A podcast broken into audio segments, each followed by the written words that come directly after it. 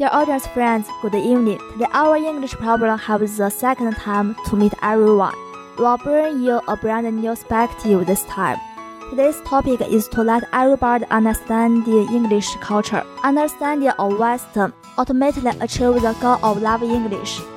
亲爱的听众朋友们，晚上好，我是播音员王静，我是播音员葛文玉。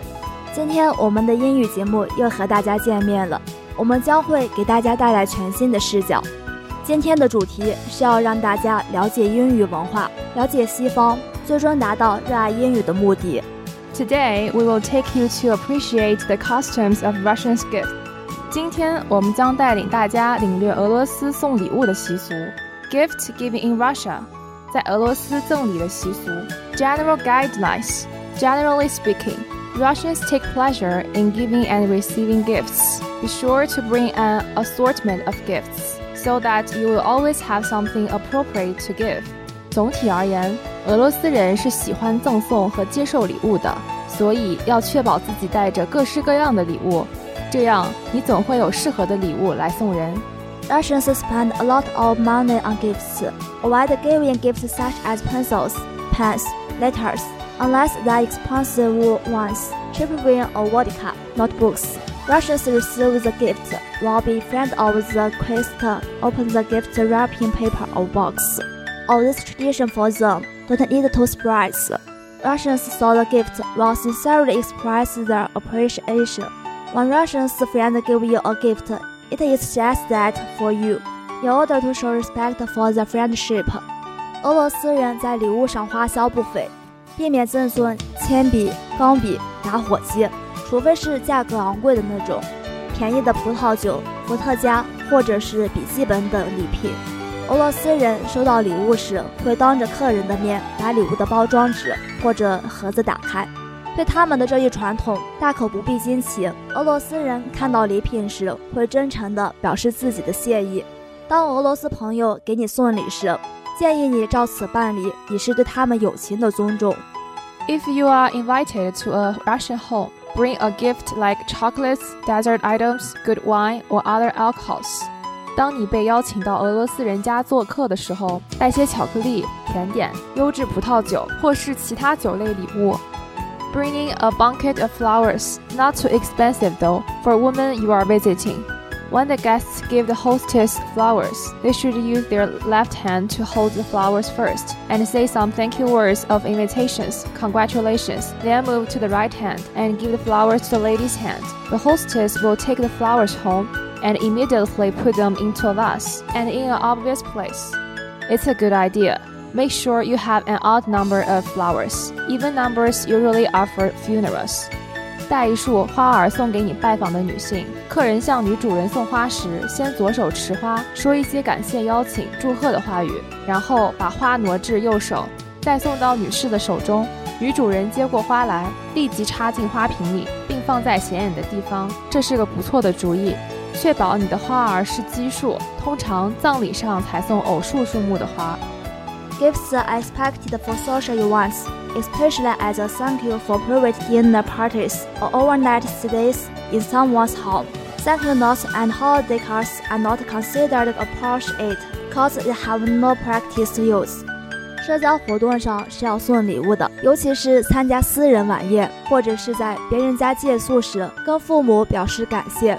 俄罗斯人认为赠送表达感谢的便条和节日贺卡并不合适，因为它们没有什么实际用途。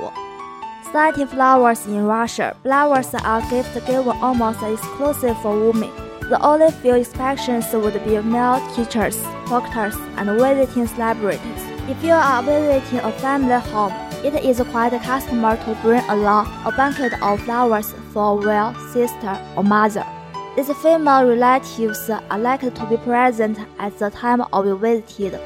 Pink, cream-colored, orange, and blue flowers are rarely awarded any special meaning and thus are quite acceptable sessions. Avoid yellow flowers unless you pick them up yourself on a trip to the countryside.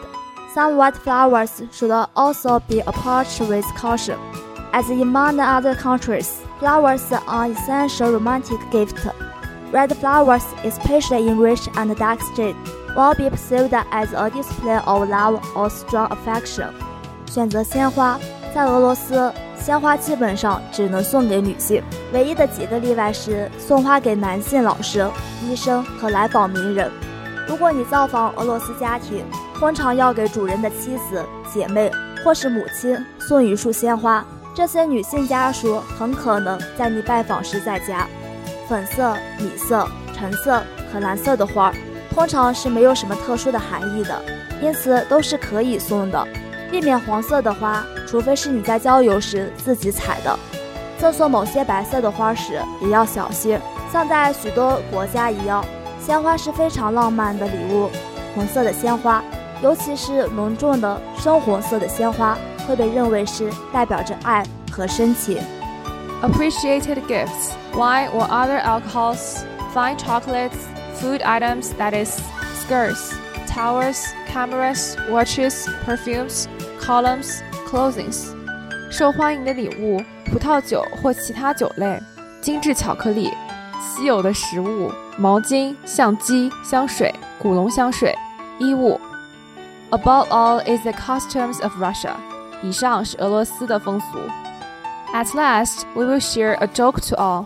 最后，我们要给大家分享一则笑话。 A new branch. A man walks past a beggar on the corner of the street where he works. The beggar holds out his one hand, and the man drops a coin into his hand. One day, the man walks past the beggar again and notices the beggar is holding out both his hands. He asks, Why are you holding out both of your hands? The beggar replies, You see, sir, business is going so well. I decided to open another branch. 一个人在他工作的地点的街角遇见一个乞丐，乞丐伸出一只手，这个人给了他一个硬币。一天，这个人又遇到了这个乞丐，他注意到这次乞丐同时伸出了两只手。他问道：“你为什么要伸出两只手呢？”乞丐回答说：“您看，先生，我的生意这么好，因此我打算开一家分店。” This program will be over here. thanks to the editor Wang Jingqi, Zhao Anping, planners Meng Fei, Xue Xiaoting. The audience who loves our program can download Lizhi FM and search FM three seven six six zero eight to listen. See you next time. 本期节目到这里就要结束了，感谢编辑王静琪、赵安平，策划孟非、薛晓婷。喜欢我们节目的同学们，下载荔枝 FM，搜索 FM 三七六六零八收听。我们下期再见。